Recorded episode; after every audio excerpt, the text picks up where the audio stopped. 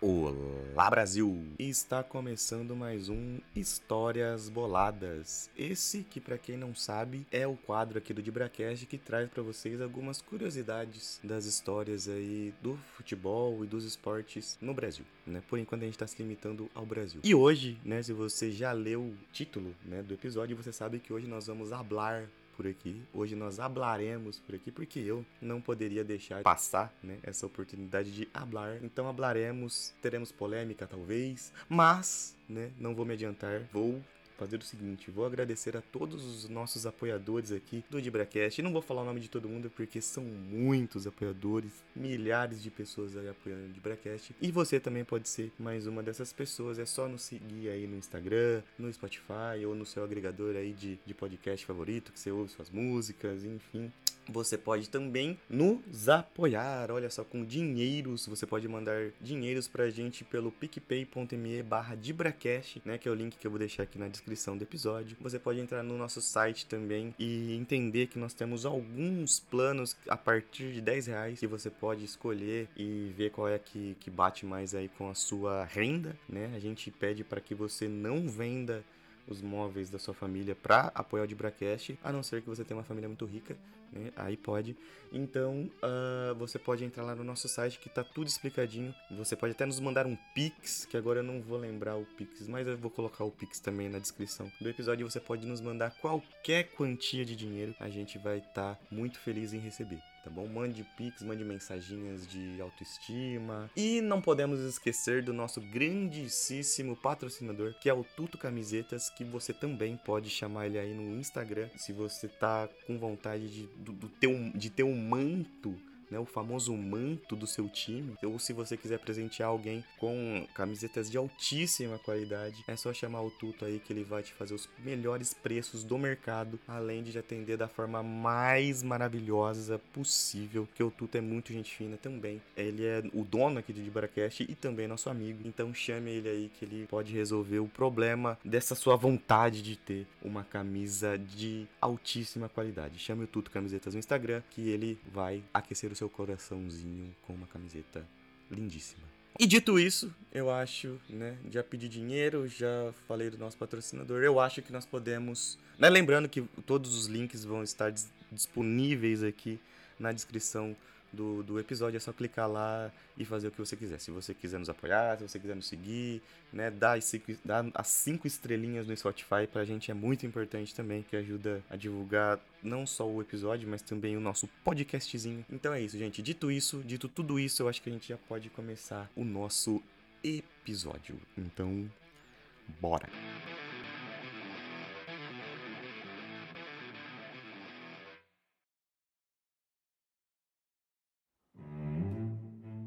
Bom, galera, hoje eu acho que eu vou contar uma historinha aqui para vocês. Eu vou trazer para vocês algumas informações que talvez, talvez a maioria uh, não conheça, né? E também não julgo porque há pouquíssimo tempo eu também não conhecia. Mas a história do futebol feminino no Brasil deveria ser conhecida por todos e também para evitar certas injustiças que a gente acaba, né, causando devido ao desconhecimento da história, né, de saber o que que essa mulherada teve que passar para conseguir jogar bola, né? Uma coisa que, principalmente entre os grandes brancos homens ricos e aristocratas, tá vendo? Hoje eu consegui falar aristocrata sem ter um derrame, né? Então, uma coisa que sempre foi liberada para homens, principalmente homens brancos e ricos, né? Mas as mulheres tiveram que passar, tiveram que percorrer um caminho horroroso aí, um, para dizer o mínimo, para conseguir aí jogar bola, né?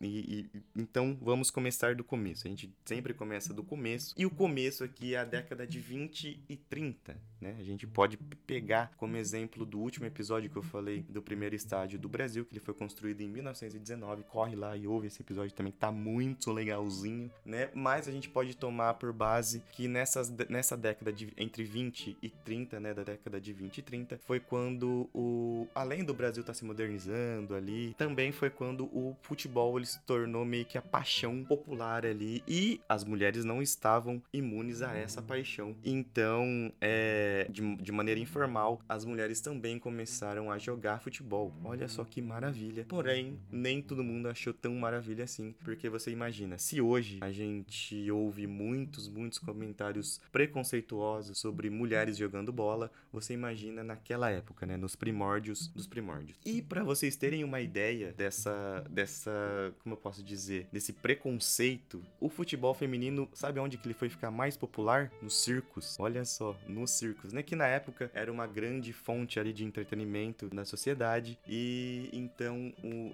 existiam espetáculos, né, que juntavam ali times femininos que eram só para pro puro entretenimento mesmo, né? Eram partidas informais, não, não, fazia parte de nenhum campeonato. Os gols valiam ali na hora ali do, do, do show, né? Mas era uma, uma coisa completamente amadora que servia mais para matar a curiosidade, pessoas que queriam ver uh, mulheres jogando bola, né? Porém, porém, como tudo tem sempre um lado bom, apesar de bizarro, né? Pra mim é, é muito bizarro ter, sei lá, usar mulheres jogando bola como espetáculo, como atração circense, né? Não sei se. É, é, não, tô dizendo que você trabalhar no, no, no circo seja uma coisa pejorativa e tudo mais, mas é meio bizarro para mim isso. Não sei a opinião de vocês né? Deus me livre, não tô falando mal do circo, mas é, para mim fica muito claro a questão da, da, da, da, diferença dos gêneros ali, né? Entre o masculino e o feminino. Mas enfim, uh, como tudo tem um lado bom, o lado bom nesse caso foi que o circo ajudou a popularizar, né? O futebol feminino, porque muita gente começou a gostar de fato de ver mulheres desempenhando ali jogando futebol. Tanto que em 1940 surge, né? Um dos, um dos principais times de futebol feminino do Brasil, que era o Brasil Leires. Olha só, o Brasil Leires que foi fundado pela Terezinha de Carvalho, que foi uma, foi, né, uma, uma das jogadoras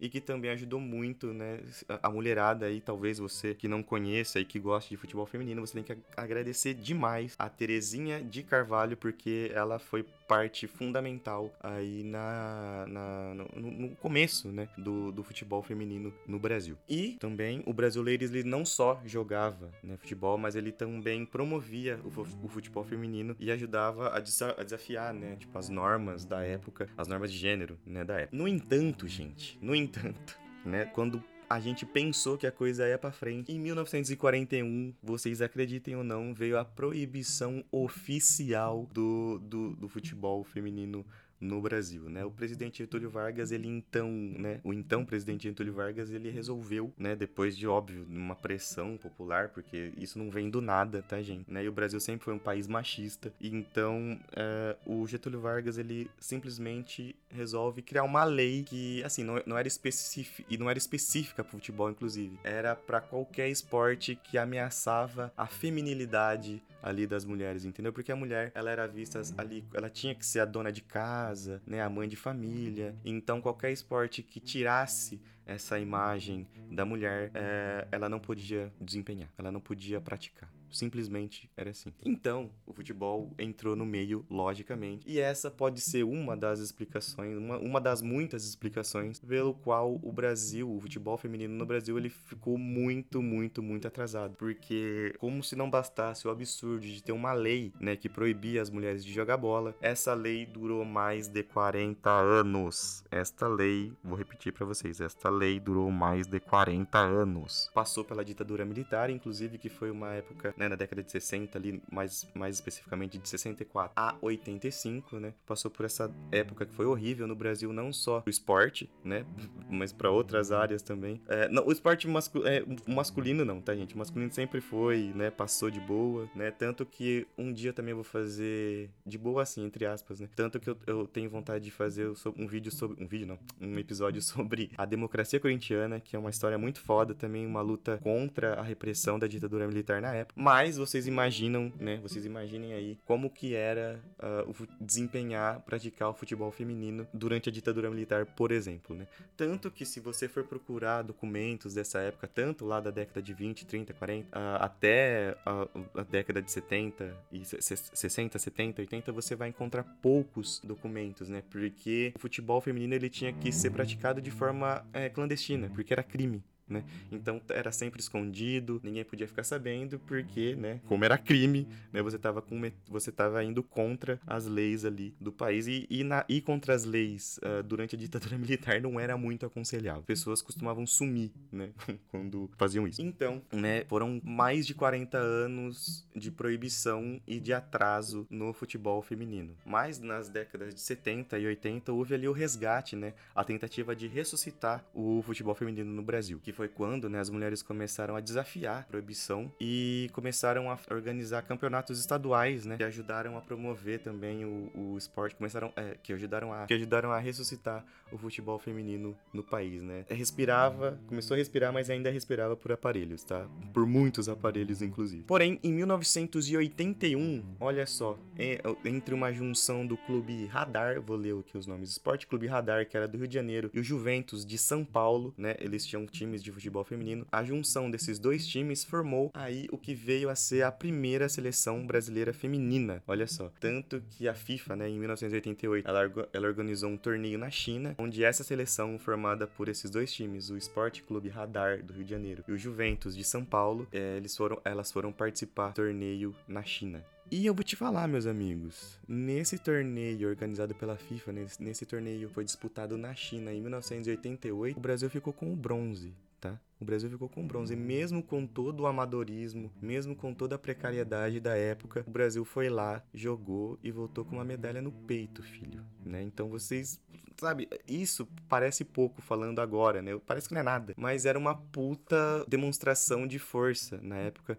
do futebol feminino e também uma demonstração que era, era promissor, né? O futebol feminino sempre foi promissor no Brasil e o que faltava era incentivo e um olhar mais carinhoso ali para as mulheres no âmbito do esporte. E em 1991 nós tivemos o que foi a primeira edição da Copa do Mundo Feminina de Futebol. O Brasil participou, né, dessa, dessa, dessa essa. O Brasil participou de todas as Copas do Mundo até hoje, né? Das, das que foram feitas até hoje de futebol feminino. E nessa época, para vocês terem uma ideia, né? Eu falei do Esporte Clube Radar. De 18 atletas do, do time brasileiro, 16 eram do Esporte Clube Radar, né? E o Brasil, apesar de não ter passado para a segunda fase, ele até que fez uma boa estreia ali. A gente pode dizer que pelo menos fez uma boa estreia ali contra, contra o Japão, né? Ganhou do Japão. E vamos lembrar, né, que a gente tem que dar destaque para Elane, Elane que foi a primeira jogadora do Brasil a marcar um gol em Copas do Mundo, né? Mas o Brasil não avançou para a segunda fase neste torneio, infelizmente. Porém, porém, em 1991, ainda em 1991, o Brasil conseguiu ser campeão do Campeonato Sul-Americano de Futebol Feminino, né, que hoje é a atual Copa América. Então, olha só, né? Não foi muito bem na Copa do Mundo, mas pelo menos conseguiu aí conquistar a primeira, esse foi inclusive o primeiro título internacional conquistado,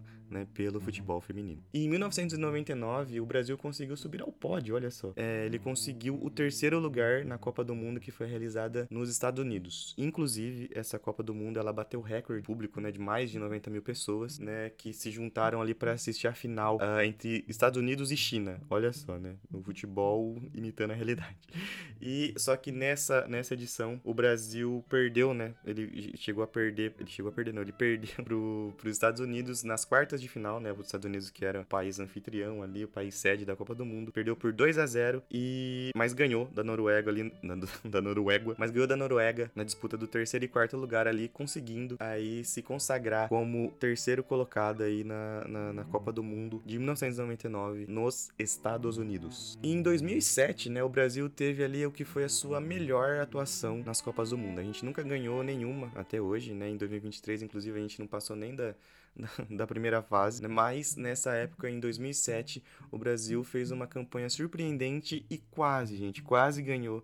A gente acabou perdendo de 2 a 0 para a Alemanha, mas a gente fez uma campanha muito boa em 2007 e também que foi marcada por aquilo que eu falei, né? O futebol feminino ele sofreu muito e sofria muito ainda em 2007 com a questão da falta de incentivo, da falta de estrutura, né, por muitas vezes, as, não, não, em 2007, né, mas por muitas vezes as jogadoras, né, do, no passado, né, tiveram que usar o, o, as sobras, né, do uniforme do, do, do, time masculino. Então, em 2007, essa realidade ainda é, é, assombrava ali a seleção feminina, tanto que nessa, nesse ano ficou marcado, né, aquele discurso da Marta, meio que implorava ali para o futebol feminino ter uma, uma maior visibilidade, um maior incentivo e, e que felizmente, né, felizmente acabou acontecendo depois, com o passar do, do tempo, né, a gente, infelizmente, infelizmente e felizmente, né, mas nessa última Copa a gente não pode, acho que, reclamar da, da falta de estrutura nem da falta de incentivo. Eu acho que dessa vez foi mais falta de treinamento mesmo, no caso. Mas, porém, no entanto e todavia, em 2007 a situação ainda era feia e mesmo assim o Brasil conseguiu chegar ali no, no, no vice, né, ser vice-campeão da Copa do Mundo. E agora, gente, para terminar o episódio, eu gostaria também de lembrar de algumas pioneiras aí do futebol feminino, que graças a elas, né, a gente hoje tem aí o futebol passando nos principais canais, graças à luta dessas mulheres, né, a gente hoje tá quase ali no, não tá tipo, não tá quase não, mas a gente, né, pode ver que o futebol feminino tá se desenvolvendo, esse é que, que eu disse, essa última Copa do Mundo, né, em questão de incentivo, de estrutura, já foi bem melhor do que todas as outras e eu creio que a tendência é sempre melhorar. E se vai melhorar é muito por conta, que nem eu falei da Terezinha, né, de Carvalho, que foi fundadora do Brasil em 1940, a Elane Rochedo, né, jogadora do Brasil Ladies, que ajudou a promover a luta pelo reconhecimento do futebol feminino, mesmo após a proibição oficial, a Leia Campos, que para quem não sabe também foi a primeira árbitra é, mulher né, da, do, do mundo, mundo inteiro, ela foi brasileira também, e